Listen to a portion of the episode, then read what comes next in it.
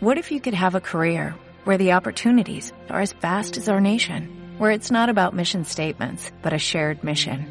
At U.S. Customs and Border Protection, we go beyond to protect more than borders, from ship to shore, air to ground, cities to local communities. CBP agents and officers are keeping people safe. Join U.S. Customs and Border Protection and go beyond for something far greater than yourself. Learn more at cbp.gov/careers. Son las dos.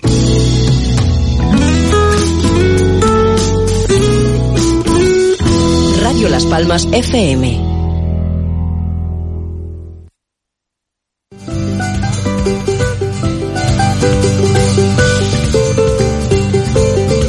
Así entramos y nos asomamos a esta ventana de la radio. Saludos de quien te habla, la chica de la radio, Dulce María Facundo. Un placer asomarme aquí para traerte, como no, toda esta información y recordarte que el derby se juega este domingo y en Tenerife.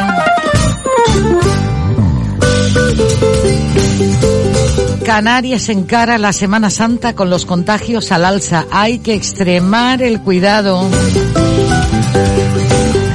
Hay que cuidarse. No olvides la mascarilla, el lavado de mano y el gel hidroalcohólico. Guardar las distancias.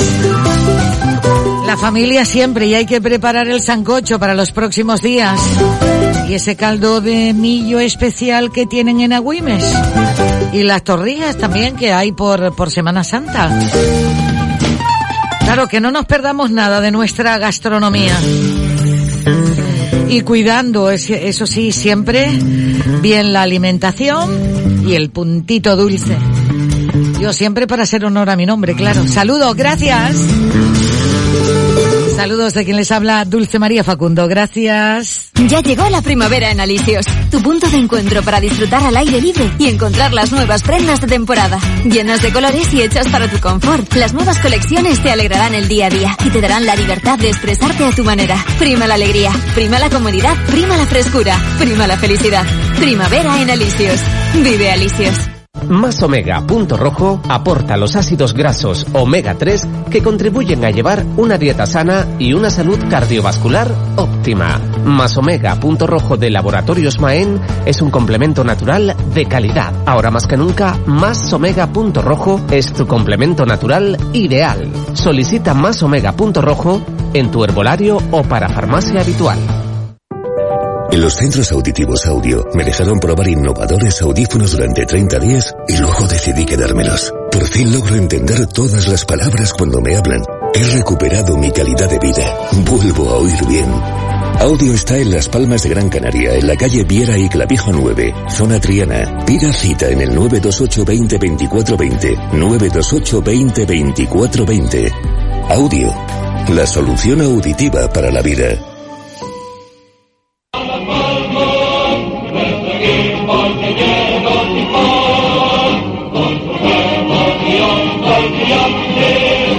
Bueno, me está esperando don Antonio de Armas, el historiador de la Unión Deportiva Las Palmas. Para recordar, y además don Antonio que pertenece también al Consejo de Administración de la Unión Deportiva Las Palmas. Ay, arriba de ellos, ¿qué, qué siente usted, señor de Armas, cuando escucha este himno? Buenos días. Pues buenos días a todos, ¿no? Yo diría a la audiencia. Hombre, pues mm, múltiples cosas porque eh, sobre todo me recuerda a mi niñez, ¿no? Mi niñez y todas aquellas personas que se han ido, como decía este señor ahora, y que ya no están con nosotros, ¿no? Porque este himno eh, tuvo lugar al calor de una jornada de Radio Las Palmas eh, con José María Yasso. Entonces se hizo, en aquella jornada que eran a inicios de los 50, el, himno había sido compuesto en la destartalada eh, en el bar del bar suizo que le llamaban el bar Polo. Y allí entre Peón Real y Gonzalo Monasterio pues fueron configurándolo y luego ya en los estudios y en una jornada deportiva de José María Yasso pues se pondría el himno por primera vez en el Ecuador de los 50 ya Entonces, claro, me coge a mí, pues, con, con no sé, con 10 años, 9 años, 8 años, entonces te marcan mucho esas cosas, ¿no? Te marcan muchísimo. Yo iba con mi padre, con mi hermano, al fútbol, era la época fundacional de la Unión Deportiva Las Palmas, y había otra eh, identificación emocional, ¿no? Era diferente, ¿no? Ahora todo ha cambiado muchísimo, ya vive, hay muchas cosas, muchos deportes, las actividades son diferentes, estamos hablando de, en aquella época en la población de un ratio a lo mejor de, de, de 150 mil personas, una cosa así, me comprendo. Ahora, ¿no? Y, la ciudad ha cambiado mucho, había mucha pobreza también, muchas diferencias, ¿no? Desigualdades sociales en, aquellos años, ¿no? Y veías como los niños pues jugaban en cualquier solar y todo esto. Y el fútbol era lo único que se tenía, ¿no? Y cuando llegaba el domingo pues era una explosión de júbilo y la Unión Deportiva Las Palmas pues era el máximo, ¿no? Ahora ya todo es muy diferente, claro. Era en el insular entonces, ahí en Alcarabanera. Exactamente. Nosotros eh, primero estaba el estadio del Pepe Goncalves, que ese no lo viví yo, claro. Y en el año 44 eh, ya ya se fundó, ya, ya se inauguraría ya el estadio insular, en el año 44 empezaron a hacerse las obras y un día de Navidad, el 25 de diciembre, se se inauguraría el estadio, pero todavía no con la Unión Deportiva Las Palmas, sino con los equipos de la fusión. Y luego, pues, Manuel Rodríguez Monroy, que era vicepresidente de la federación, tuvo la feliz idea de unir a aquellos porque claro, eh, se daba la circunstancia de que los clubes más poderosos de la península se llevaban a, a todas las figuras que venían aquí a Canarias y se las llevaban a todos y se produjo una especie de éxodo masivo de jugadores canarios a la península. Entonces las competiciones pues perdieron en emoción y, y claro, él, llegó al firme convencimiento de que era únicamente uniendo a aquellos clubes, incluso él lo dijo en un, una palabra, una frase latina, vis unitas fortior, en la unión está la fuerza. Y fue cuando se unieron y se creó aquel equipo, la Unión Deportiva Las Palmas, que era el equipo de todos, una proyección de aquellos clubes, porque cuando aquí a mí la gente me dice, y no lo digo por nada, ¿no? Porque el Club Deportivo Tenerife está celebrando ahora el centenario, ¿no? Y ellos de bromas y tal nos suelen decir, bueno, pero ustedes son un club joven, nosotros tenemos 100 años y tal.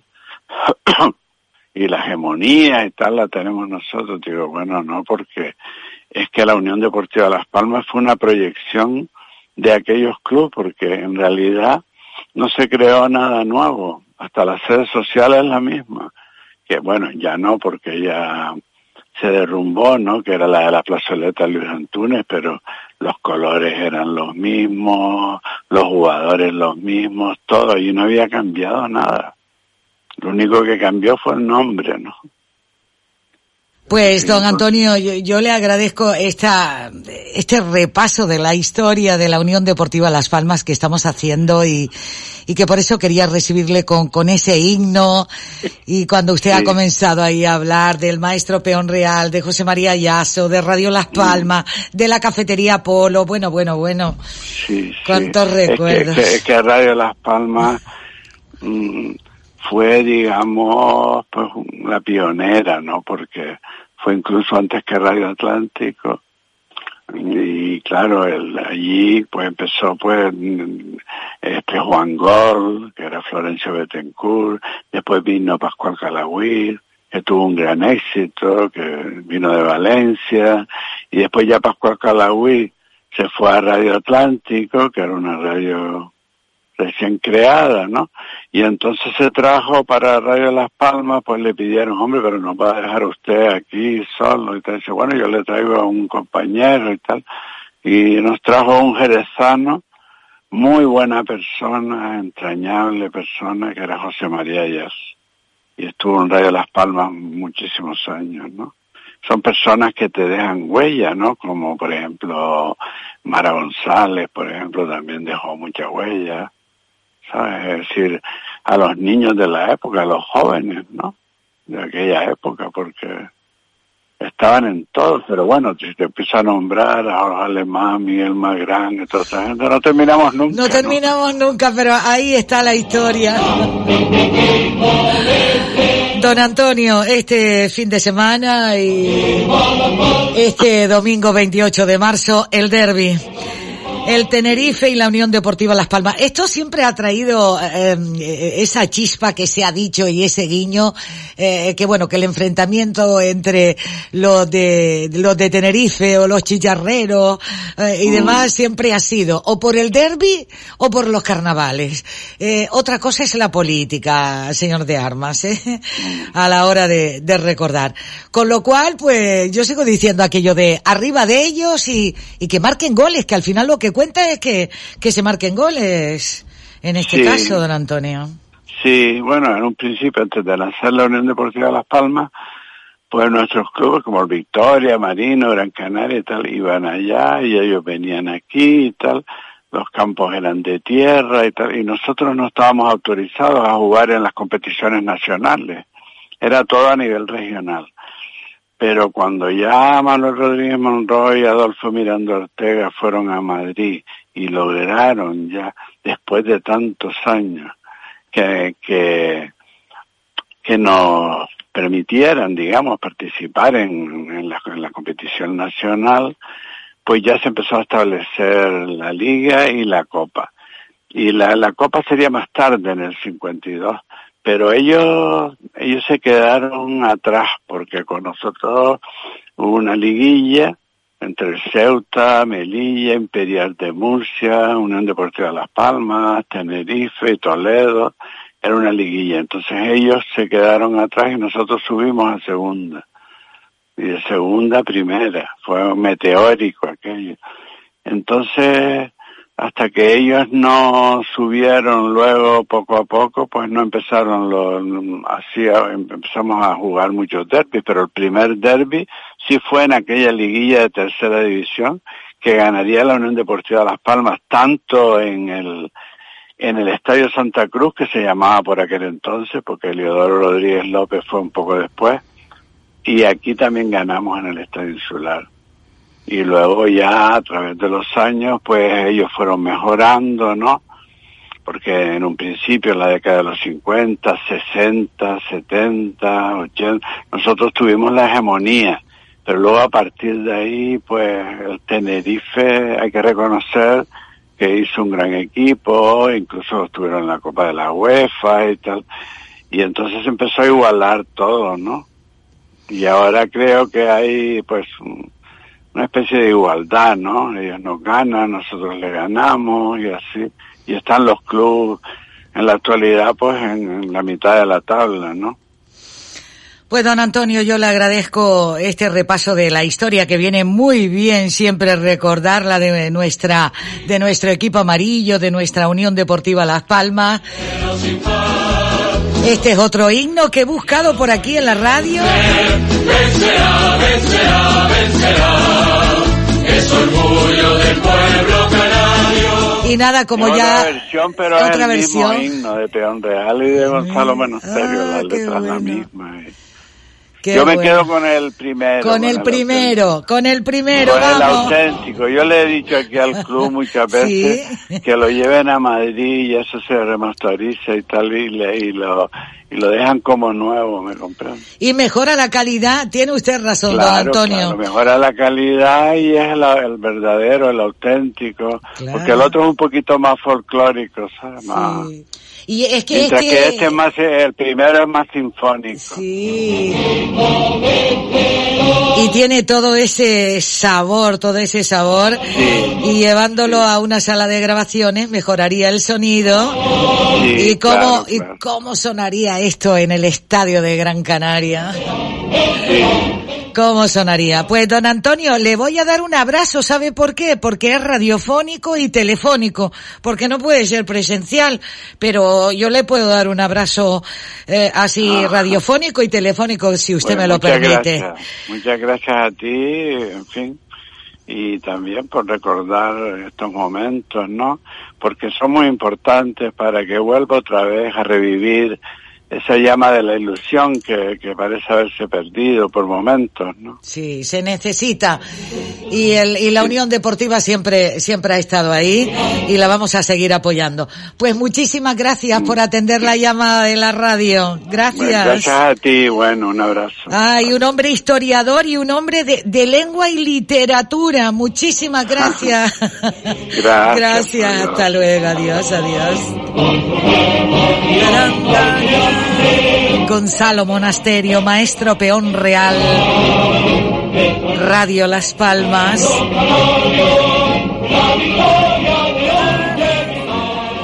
Llega el fin de mes y el ofertón de Spar. Hasta el 29 de marzo, fresón, carrina de 500 gramos de España a 1,55 euros. Y muslo de pollo sin cadera Seara congelado a 1,49 euros el kilo. Spar Gran Canaria, siempre cerca de ti. ¿Necesitas hacer una página web? Weblaspalmas.es. ¿Quieres estar en las primeras posiciones de Google? Weblaspalmas.es. Estamos a la vanguardia en tecnología para el desarrollo de páginas web de última generación. Visita nuestro estudio y te asesoraremos sin ningún compromiso. Confía en la empresa líder en Canarias. Entra en weblaspalmas.es. ¿Eres residente canario y aún no tienes plan para esta Semana Santa? Te esperamos en Lopezán Villa del Conde, desde 74 euros por persona y noche en ocupación doble. Disfruta de una experiencia única en el sur de Gran Canaria. Entra ya en lopesan.com y haz tu reserva para estancias del 28 de marzo al 5 de abril. En Semana Santa, elige Lopesan. Sujeto a condiciones. Ya llegó la primavera en Alicios, tu punto de encuentro para disfrutar al aire libre y encontrar las nuevas prendas de temporada, llenas de colores y hechas para tu confort. Las nuevas colecciones te alegrarán el día a día y te darán la libertad de expresarte a tu manera. Prima la alegría, prima la comodidad, prima la frescura, prima la felicidad. Primavera en Alicios. Vive Alicios.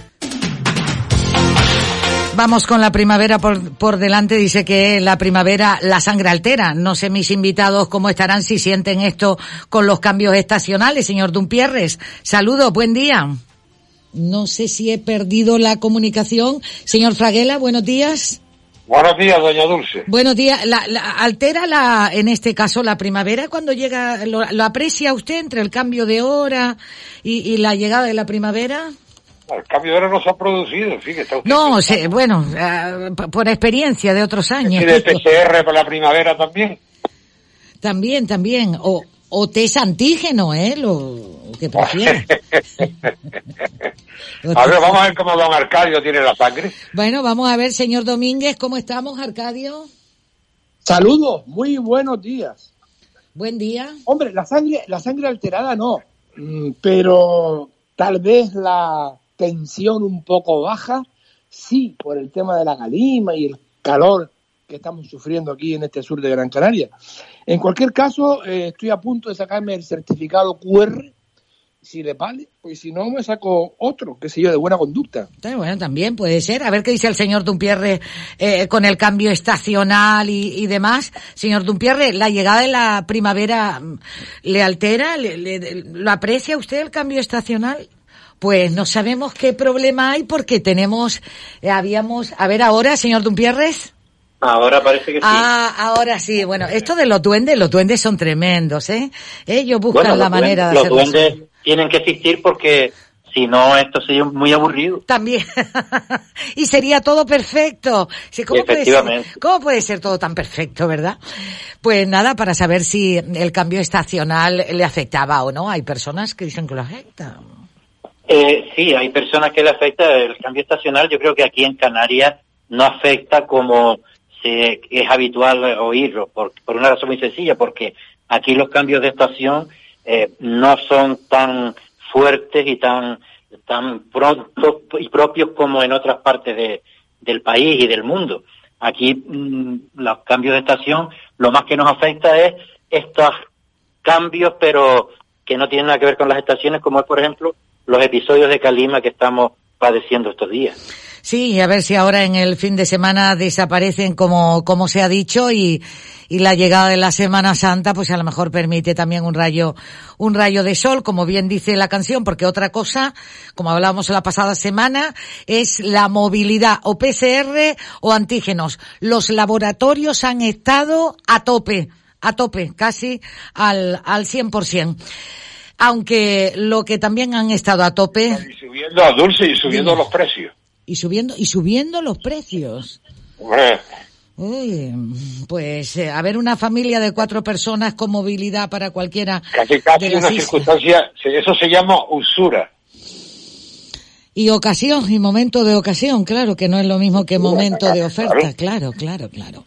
Fíjate, por un lado subiendo esta situación y por otro duplicándose los esfuerzos para poder atender los comedores sociales, no solamente por la gente más vulnerable de Canarias, de la ciudad o de la isla, eh, sino también por el tema de los migrantes en, en la calle, señor Dumpierres.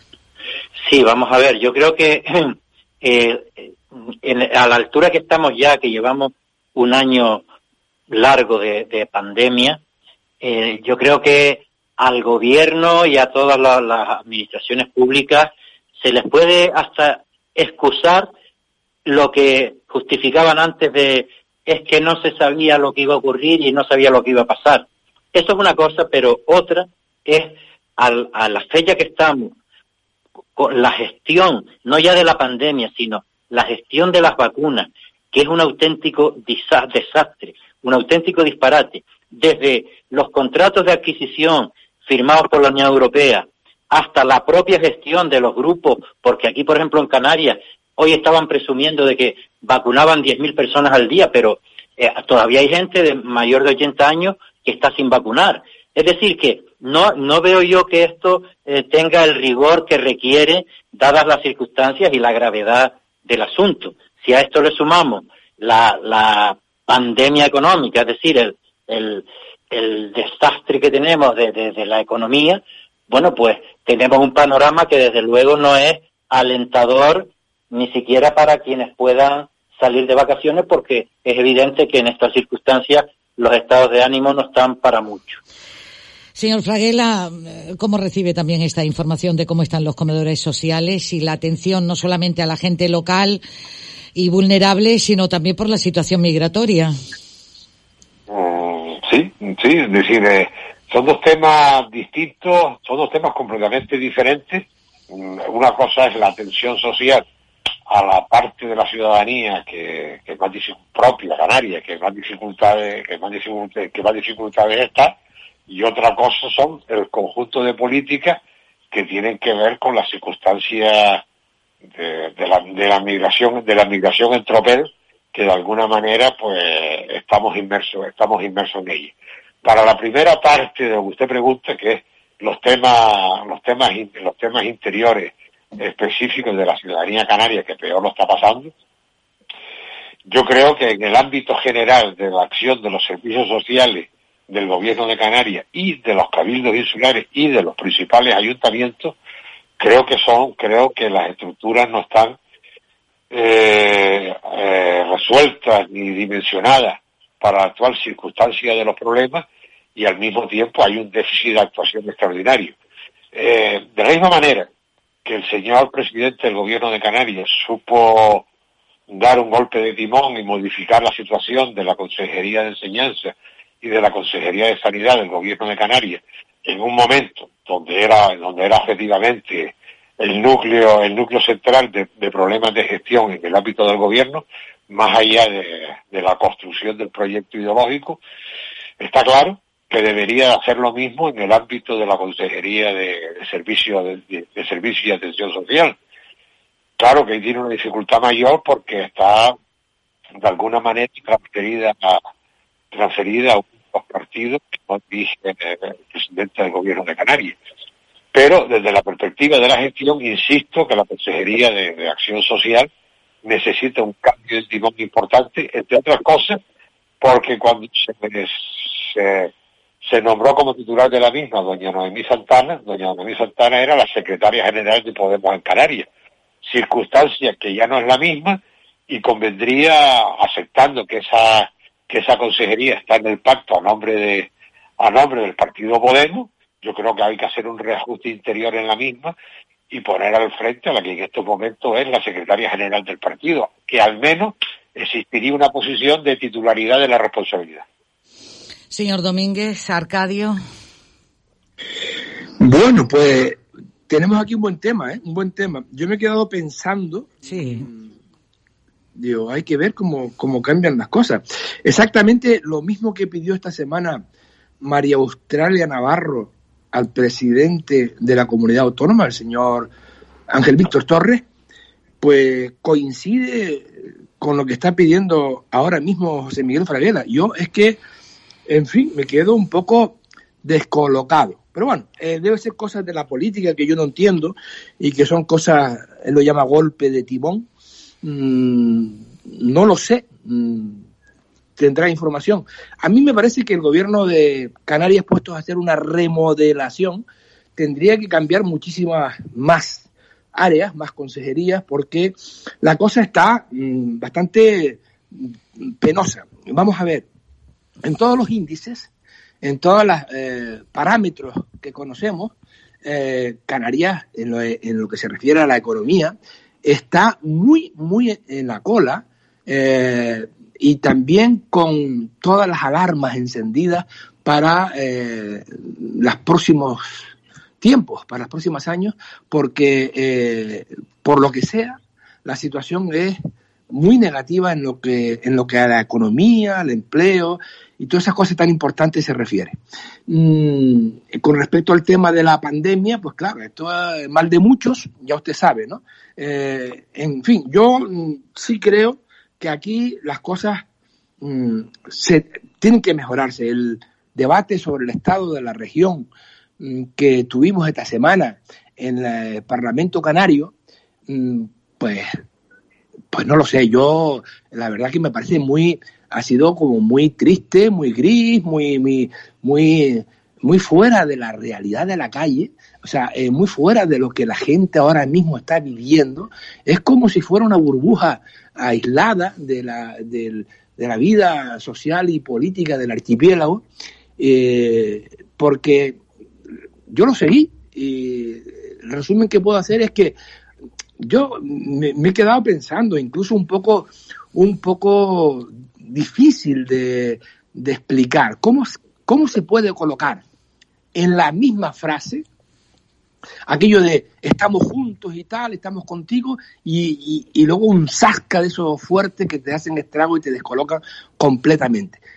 Yo creo que en la comunicación tenemos que hacer una revisión de conceptos, porque no se puede colocar en, la misma oración, pues un halago y un puñetazo, es decir, no caben. Mm, y esto es lo que un poco estamos viendo en estos tiempos. Yo, mm, mi, mi análisis personal sobre el tema de la salida, porque algún día saldremos, no cabe ninguna duda, de la crisis de la pandemia y de todo esto, no es eh, nada optimista. De momento esto es lo que mm, es lo que yo estoy pensando. Pues fíjate, Arcadio, José Miguel Fraguela, Jesús González Dompierres, Hablando de esta, de esta situación de los comedores sociales, de la situación también de la atención de los servicios sociales desde el gobierno de Canarias, ¿creen ustedes que, el ciudadano de a pie ha entendido el debate de la nacionalidad canaria cuando no para de, de, saber, llegará el dinero de las ayudas directas, qué pasará. Ahora mismo leo un titular que dice, el gobierno otorga a Canarias, Andalucía y Cataluña el 46% de los 7.000 millones de ayudas directos. El Congreso aprueba el plan de ayudas ya. ¿Usted qué cree, señor Dumpierre? Sé que he hecho casi dos preguntas en una, pero yo creo que yo creo que la situación en la que está que está atravesando la, la sociedad canaria en su conjunto y, y, pero vamos la sociedad española en general eh, es de una gravedad terrible es de una gravedad terrible a la que se le suma en estos momentos el cansancio de un año ya de, de situación de crisis eh, sanitaria y crisis económica. Es decir que no es una cosa que esté empezando ahora, pero parece que, que, muchos de nuestros gobernantes no han, no han aprendido porque el, los anuncios de, de que viene dinero y de que viene tanto dinero para Canarias para ayudar a, a pequeñas empresas, autónomos, a toda la gente necesitada, es que los estamos escuchando desde mayo del año pasado. Es que desde mayo del año pasado estamos escuchando esos anuncios y si ha llegado dinero, la situación está exactamente igual. Es decir, si no peor. Por lo tanto, yo creo que en esto está faltando, está faltando transparencia, pero transparencia de la buena. En decir, llegan a Canarias mil millones y se han repartido en esto, en esto y en esto. ¿Por qué? Porque si no diera la impresión, con las noticias que escuchamos en, en el ámbito nacional, de que aquí pueden estar ocurriendo cosas que no sean las más oportunas. Recordemos, por ejemplo, que a una empresa como la compañía aérea Plus Ultra, que es venezolana, le dan 53 millones de euros para rescatarla una compañía aérea que en España tiene un solo avión y que ahora resulta que no puede operar en España porque su capital mayoritario es venezolano. Es decir, que esto requiere, dado el cansancio que tiene la, mayoría y la inmensa mayoría de la, ciudadanía, requiere de una transparencia ejemplar, de una transparencia ejemplar en todo lo que se haga, porque si no, vamos mal. Fíjense que el otro día hablaba Arcadio del, del debate este de la nacionalidad, bueno, pues al gobierno le reprochaban que se hubiera subido el sueldo un 2%. Pero ¿en qué cabeza cabe gente que gana un dinero mensual que le da para cubrir sus necesidades básicas, aunque solo sea por el detalle de solidaridad con quien lo está pasando mal, hagan esas cosas. Mm, hay cosas que no que no se que no se sostienen, hay cosas que no se sostienen y desde luego esto el la situación va... Mm, la pregunta que yo me hago es, ¿estamos ahora económicamente mejor que en junio del año pasado? La respuesta es que no. Entonces, todos esos miles de millones que parece que han llovido, pues no han llegado a donde tenían que llegar. Ay, ay, ay, Fraguela, vamos. Vamos a ver, es decir, eh, primera cuestión, hablando de, recursos de dinero, estamos hablando de deuda, todo es. Es decir, esto de las ayudas no puede ser eh, una pretensión de como que el maná en la Biblia caía del cielo. Esto no es así, el maná, eh, el maná este se terminará pagando. Y, este tipo de, y en este tipo de cuestiones hay que ser razonablemente prudente y, lo que se y lo que se han ya y lo que se ha determinado llamando ayuda pues deben de ser ayuda para el tejido productivo sano o sanable eh, para para la, para la zona de la economía que está que está objetivamente desahuciada las ayudas no tienen virtualidad ninguna porque el objetivo de las ayudas es mantener el tejido productivo en marcha de manera excepcional. Porque aquí nos estamos olvidando que el modelo capitalista trabaja desde la competencia y suele tener suele tener ventajas una empresa cuando la empresa de al lado que se dedica a lo mismo pues tiene alguna pues tiene alguna dificultad y por eso se compran y se venden inmuebles, por eso se compran y se venden empresas, por eso se venden y se compran a peor o mejor precio en industrias hoteleras, etcétera, es porque el modelo económico está basado en la competitividad y aquí nos olvidamos de la competitividad cuando cuando le interesa una parte de la sociedad y con independencia que soy el primero en reconocer de que las circunstancias son estrictamente excepcionales. Y excepcionalmente hay que tratarlas. Pero no conviene olvidar que también convendría eh, impugnar las bases, las bases del modelo. Como decir que el modelo se cambia por, por generación, por generación o espontánea de querer que otra, de que exista otro modelo económico, otro modelo social o otro modelo productivo. Eso puede ser idea a larguísimo, a larguísimo plazo que jamás se resuelve por la vía de la ley y por la vía del decreto, porque imaginemos un gobierno el que sea que decide que mañana tenemos otro modelo económico distinto. Pues usted, la realidad es la misma, lo diga quien lo diga. Y a partir de ahí, pues incluso en la confrontación directa con lo que, cuando yo hablaba antes de la Consejería de, social sociales del gobierno de Canarias y que si coincidía o no coincidía con la posición pues de María Australia Navarro, etcétera, si, coincidimos no hay ningún tipo de problema, no me no tengo ninguna dificultad en coincidir con quien sea, incluido con don Arcadio. Y la cuestión de, y la cuestión de fondo no deja de ser simplemente de que hay objetivamente una dificultad en esa en esa acción de la consejería, la propia consejera dice que tiene dificultades en la estructura, en la estructura y en la dimensión de los cuadros funcionariales de la consejería para hacer para hacer efectivo el, sinfín de documentos que hay que, que hay que visar en, su, en su conjunto visar y, en su conjunto de política, pues bueno, esa era la labor política es lo que se tenía que haber puesto.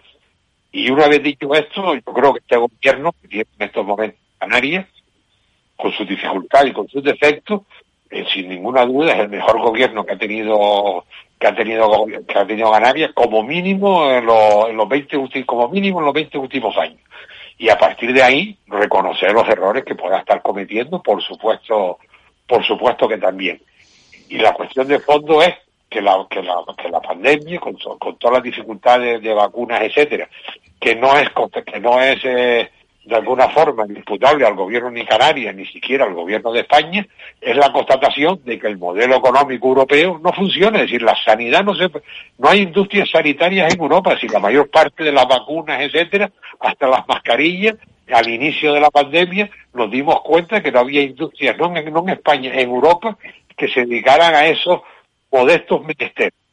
Y a partir de aquí, la cuestión es de una dificultad extraordinaria simplemente porque el modelo económico en su conjunto, pues una pandemia de este tipo lo ha terminado destrozando. Vamos a recoger los cachos, vamos a atender al conjunto de la población que se encuentre en dificultades, vamos a, eh, vamos a intentar construir obligaciones directas de gestión directas por parte del gobierno de Canarias y las administraciones concordantes y la crítica y la crítica genérica al modelo no es el momento de hacerlo, pero sí tener en cuenta que el modelo precisamente nos alejaba de una estructura de calidad para el momento excepcional de la emergencia de una pandemia. Fíjate, y hablando también de estas ayudas, Arcadio, apuntar este dato que solo un 8,5% de las empresas ha pedido el rescate al Ejecutivo Canario. Claro, pero es que, vamos a ver, estamos viviendo una, una vida de... Estamos viviendo unas realidades que son de mucha fantasía. Es decir, eh, llevamos ya mm, un cierto agotamiento, también hay que decirlo, de, información, porque se nos han dicho tantas cosas, se han prometido tantas tantas situaciones que nunca llegan, ayudas que tampoco llegan. Esto, mm, sí, eh, bueno, en fin, son tantas las cuestiones que se nos han dicho que eh, cuesta mucho trabajo a estas alturas dar crédito. Bueno, a ver si pongo un poco de orden. Eh, en relación a la última intervención de José Miguel Fraguela. Mm, todo lo que dijo anteriormente, bueno, yo lo estaba escuchando con máxima atención, ha quedado destrozado cuando afirma que este es el mejor gobierno de los últimos 20 años. Yo, digo, ¿cómo se pueden decir estas cosas sin sufrir internamente? A ver, este es un gobierno que no, eh, todavía no sabemos exactamente eh, cuál es eh, su trabajo, porque yo le puedo hasta conceder eh, la, atenuante de que ha tenido mala suerte, que ha llegado en un momento dificilísimo, que tan pronto se estrenó, pues tuvo que afrontar una serie de dificultades graves, tanto por los incendios como por el tema económico, como por el y luego lo de la pandemia.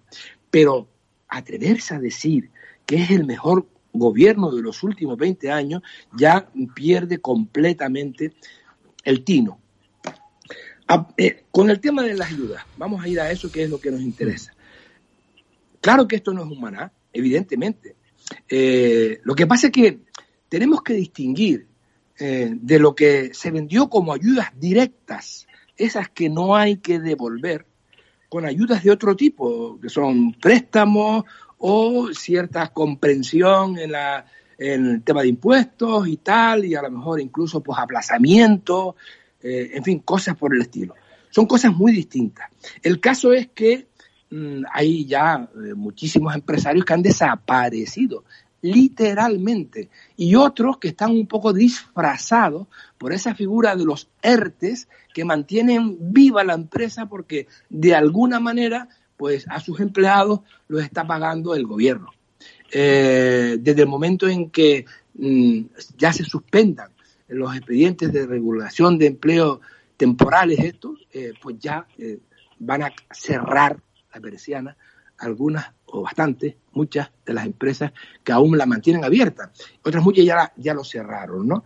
El caso es que es muy difícil vivir con, esta incertidumbre tan grande. Yo no quiero ir muy lejos porque mm, no sé si era Dupierre el que recordaba ahora mismo, eh, hace nada, hace muy poco, hace unos meses atrás, en, en el mes de enero, pues ya se decía que, bueno, pues España iba a ser mm, la campeona en esto de las vacunas y tal, y que íbamos todos a salir mm, estupendamente bien en poco tiempo. Eh, eh, y era, lo dijo el presidente del gobierno, la referencia principal de Europa.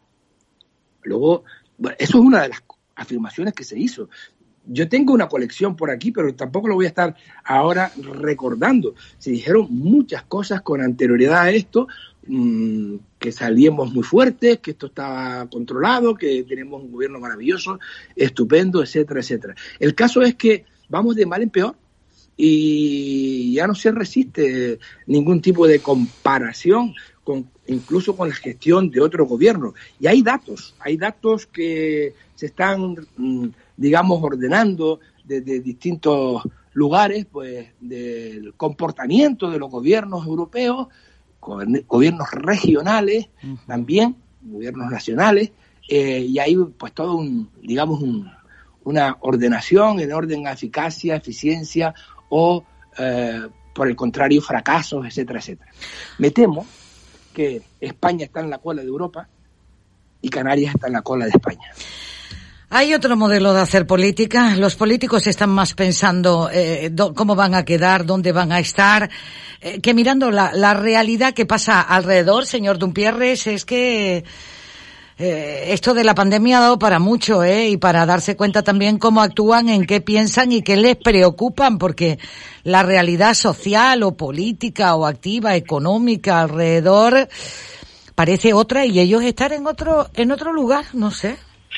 Si, no, si nos fijamos y hacemos un ejercicio de, de fijarnos en las candidaturas que hay ahora en las elecciones que están más a la vista, más próximas, que son las elecciones a la Comunidad Autónoma de Madrid, eh, vemos que en las listas de, de, todos los partidos aparece gente que ahora mismo están ocupando altos y altísimos cargos en las distintas instituciones, tanto en las instituciones de, de Madrid como en las instituciones nacionales y, entonces, claro, eso le lleva a uno a pensar, mm, a mí me lleva por lo menos a pensar dos cuestiones. La primera, eh, no hay más gente. Es decir, si nosotros nos fijamos ahora mismo en la lista que lleva, pero que yo creo que se la ponen al señor Gabilondo, va desde la actual presidenta del Senado a la directora del Centro Superior de Deporte, a muchos otros secretarios de Estado. Es decir, una, cosa que tú dices, oye, ves que están desvistiendo un santo para vestir otro, que es que no tienen más. En el Partido Popular exactamente lo mismo, eh, fichajes de última hora. Así a mí no me extraña, por ejemplo, que el señor Fraguela haya coincidido con doña Australia Navarro en algunas de, sus de sus planteamientos, pero bueno, eh, estamos en una, en una situación en la que yo creo que mm, si los gobiernos consideran que lo están haciendo bien, que esa es otra, los movimientos tenían que ser los mínimos, porque lo que está bien no se debe de, mover. Pero vemos que no, que lo que le interesa a, la política, a los políticos ahora mismo es perpetuarse en los cargos y seguir y seguir adelante. Hoy, justo hoy acaban de publicar una parte de el patrimonio de los altos cargos y del gobierno de la nación y mire, es que es difícil que puedan estar a la altura del ciudadano medio, porque estamos hablando de grandes capitalistas, todos ellos.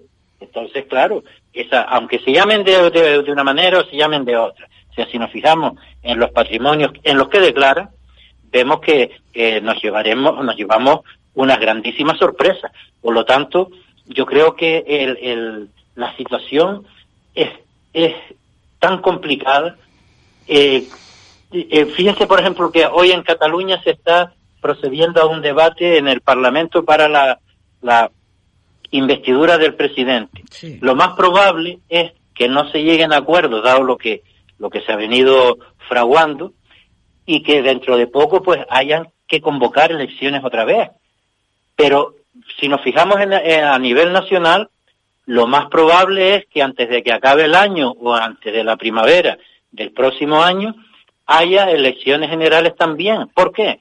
Porque posiblemente traten de aprovechar el efecto rebaño y el, la, los 140 mil millones estos que va a dar la Unión Europea y cuando el viento suena de cara hay que aprovecharlo para estar otro tiempo más en el gobierno. Por lo tanto, yo creo que es, este esquema que se lleva, y yo coincido con el señor Fraguela en que posiblemente haya que hacer algunos cambios, no es el más adecuado para salir de una situación que nos está arrastrando a lugares insospechados.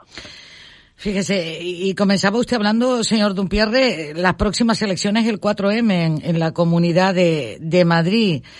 Incluso hay quien plantea que, que, si llega a haber nuevas elecciones en el gobierno, con esto del cambio de la salida, de la entrega de acta del vicepresidente del señor Iglesias. Señor, señor Fraguela. Bueno, Está claro que la Comunidad de Madrid, por, su, por, la, por, la, por la importancia que tiene en su conjunto, es una especie de segunda de segundas generales en su de segundas generales, como si fuesen no son elecciones generales, pero tienen una importancia en el ámbito de la comunicación, en el ámbito del interés de los medios, etcétera, eh, prácticamente como si fueran unas generales y, y, está claro que influyen que influyen muchísimo. Y encima es la plaza fuerte histórica de la, de la derecha española, estoy hablando de, la historia del PP y de su, y de su actual hijuela Vox. Hay que olvidar, señora Bascal, pues era un protegido de, de Esperanza Aguirre e incluso del señor Arnal.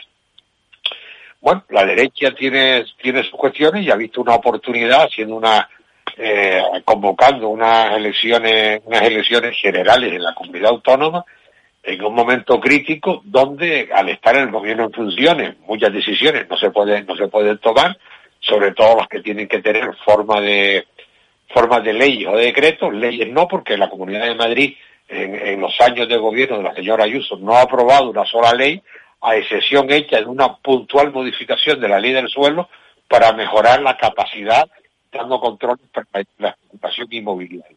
Más allá de eso es decir las circunstancias de Madrid son dramática en este momento. Hay que olvidar el epicentro, el epicentro de la pandemia en el, Estado español, y como ha dicho recientemente el presidente de Cantabria, eh, la previsión es que en 15 o 20 días la Comunidad de Madrid sea una bomba, una bomba pandémica, por entendernos también por la responsabilidad de la presidenta, que siempre toma decisiones contrarias a la normal circulación de todo el conjunto de diputados autonómicos de España, incluidos los de su propio partido, como por ejemplo eh, la, la comunidad andaluza, donde hay que decir que el señor Bonilla como presidente está, está haciendo un trabajo, un trabajo bastante, bastante notorio y notable y positivo, y no el desastre de la Comunidad de Madrid, ni muchísimo menos. Parecen partidos completamente, completamente diferentes en su acción política, incluso en la elaboración de su línea de su línea de comunicación y en su línea argumental.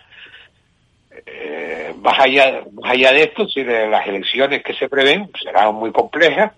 Ahí está la, la perspectiva, la perspectiva de de un ciudadano se juega la subsistencia prácticamente, las encuestas en este momento no le van nada bien y por eso el gran esfuerzo del Partido Socialista de intentar girar hacia el centro y discutir y, disputarle esa carta electoral de los de los que tenía Ciudadanos, pues lógicamente al Partido Popular. No sé cómo no sé cómo terminará cómo terminará esa esa acción política. Lo que está claro es que tiene al mejor candidato posible dentro del Partido Socialista para intentar ese ese giro al centro que es el catedrático de metafísica el señor Ángel Gabilondo, que por cierto fue un magnífico ministro de Educación en gobiernos anteriores presididos por el señor Zapatero. Y bueno, no sobre esto se puede hablar mucho, pero bueno, estamos en una circunstancia dificilísima y la señora Ayuso se, pues, se le ha ocurrido, se le ha ocurrido pues plantear elecciones eh, paralizando como sucede siempre en un momento crítico de esta ola de la pandemia. Y por si no fuera por el Partido Popular, pues hace fichas de todo tipo y, y ahora nos empieza a confundir con que los tráficos son personas dignas o, que la dignidad se llama transfugismo, en fin. Así estamos en la política española y lo que más me preocupa no es los políticos españoles, sino la comprensión que tiene la ciudadanía española de la, del trabajo y la labor de una parte de sus políticos. Arcadio Domínguez, después de haber escuchado al señor Dumpierre y al señor Fraguela. Pues después de escuchar al señor Fraguela mm, y al señor Dumpierre, claro, eh, a mí, eh, sobre todo, los análisis que hace el señor Fraguela me, recuerdan aquella leyenda que, eh, que, había un hombre que lo sabía todo, pero que no tenía solución para nada, ¿no? Vivía permanentemente en un bucle. vamos a ver, en semanas anteriores hemos hecho bromas en estas tertulias Mm, sobre el comodín del señor Fraguela que siempre nombraba a Isabel Díaz Ayuso mm, como lo peor de lo peor, eh, viniera a cuento o no, pero bueno, era una especie de cantinela que, que me llamaba la atención, que aunque estuviéramos hablando de la isla del hierro, pues salía con la señora Ayuso porque era lo, lo máximo peor, ¿no? Y digo yo, si eso es así, pues estarán contentos el señor Fraguela, y, porque ahora hay elecciones generales, eh, autonómicas, elecciones en Madrid, con lo cual, bueno, pues si es tan disparatada y tan alocada esa, esa presidenta, pues perderá las elecciones de una manera mm, clarísima, ¿no? Sin embargo... perdón, Arcadio, yo he dicho que me puede preocupar decisiones de la ciudadanía española o la comprensión que tiene una parte de la ciudadanía española. Vale, muy bien. Yo lo que te digo es que lo digo un poco en tono de broma. Tampoco, fíjate tú, eh, lo que nos va a nosotros en esa, en esa batalla ¿no? de del 4 de mayo. Pero eh, lo que sí te digo es que, mm, hombre, eh, hablando de transfugismo, cuando una persona se marcha al Partido Socialista, pues eso es una decisión acertada. cuando se va mm, a otro partido que no es el Partido Socialista, pues eso es transfugismo. Entonces, esto no es serio. O sea, así no se puede hacer análisis eh, que se puedan defender. Mm, está bien para la tertulia porque nos entretiene, a mí me divierte incluso, ¿no?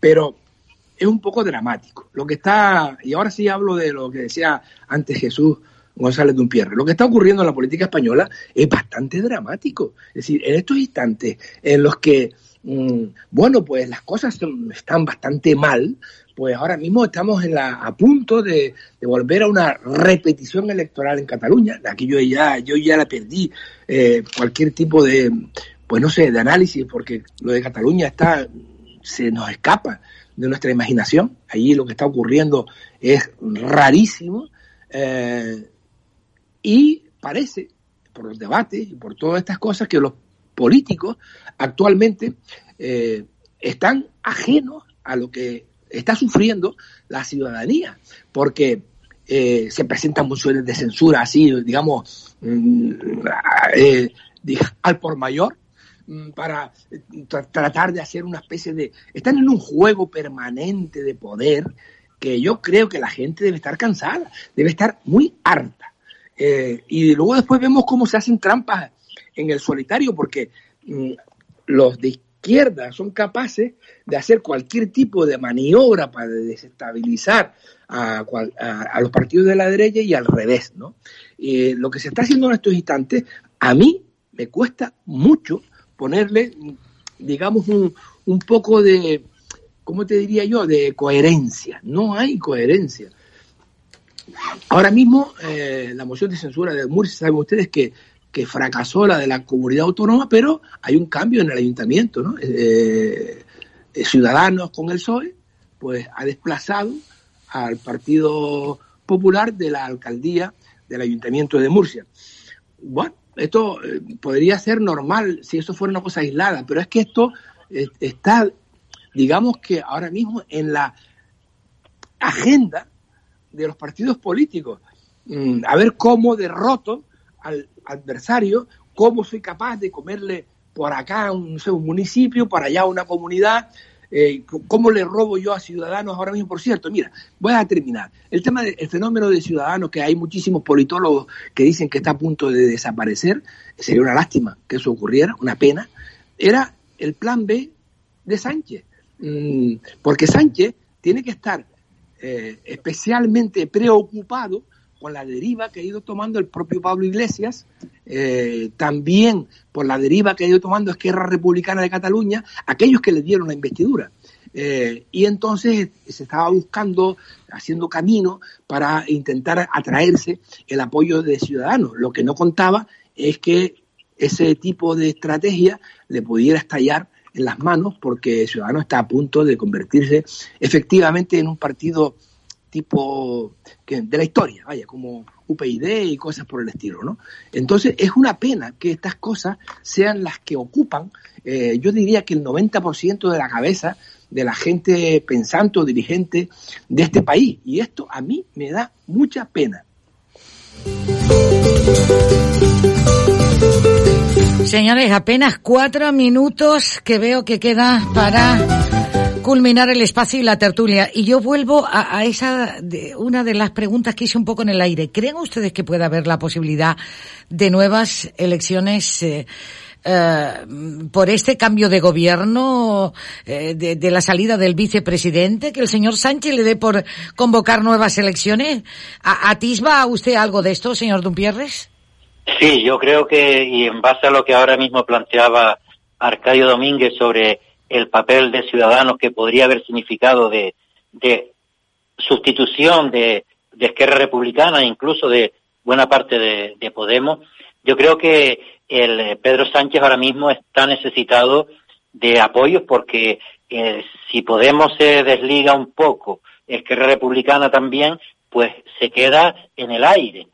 por lo tanto, yo creo que va a aprovechar el en el momento en el que estemos vacunados el 70%, que eso genera una tranquilidad en la ciudadanía y puede incluso hasta tratar de patrimonializarlo.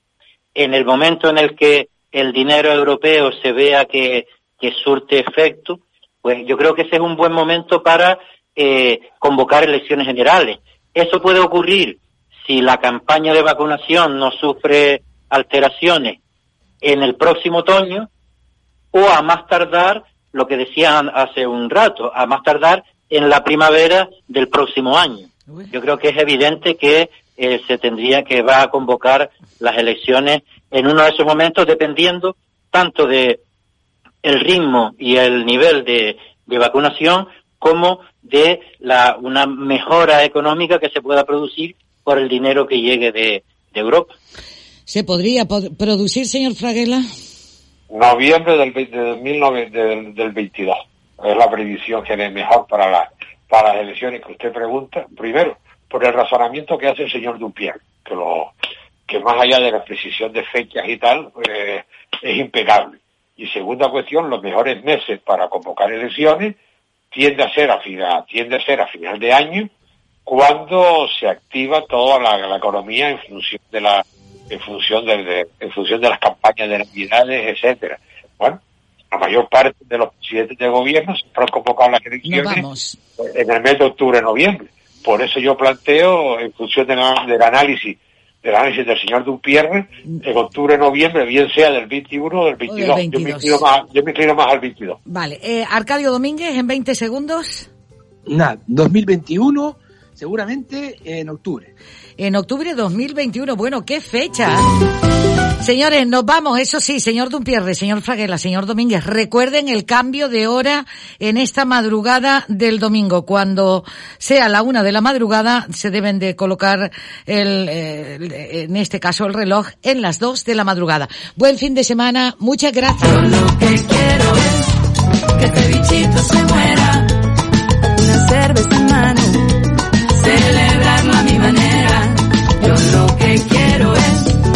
que ese bichito se vaya. Bailas contigo el verano, como se hace en Canarias.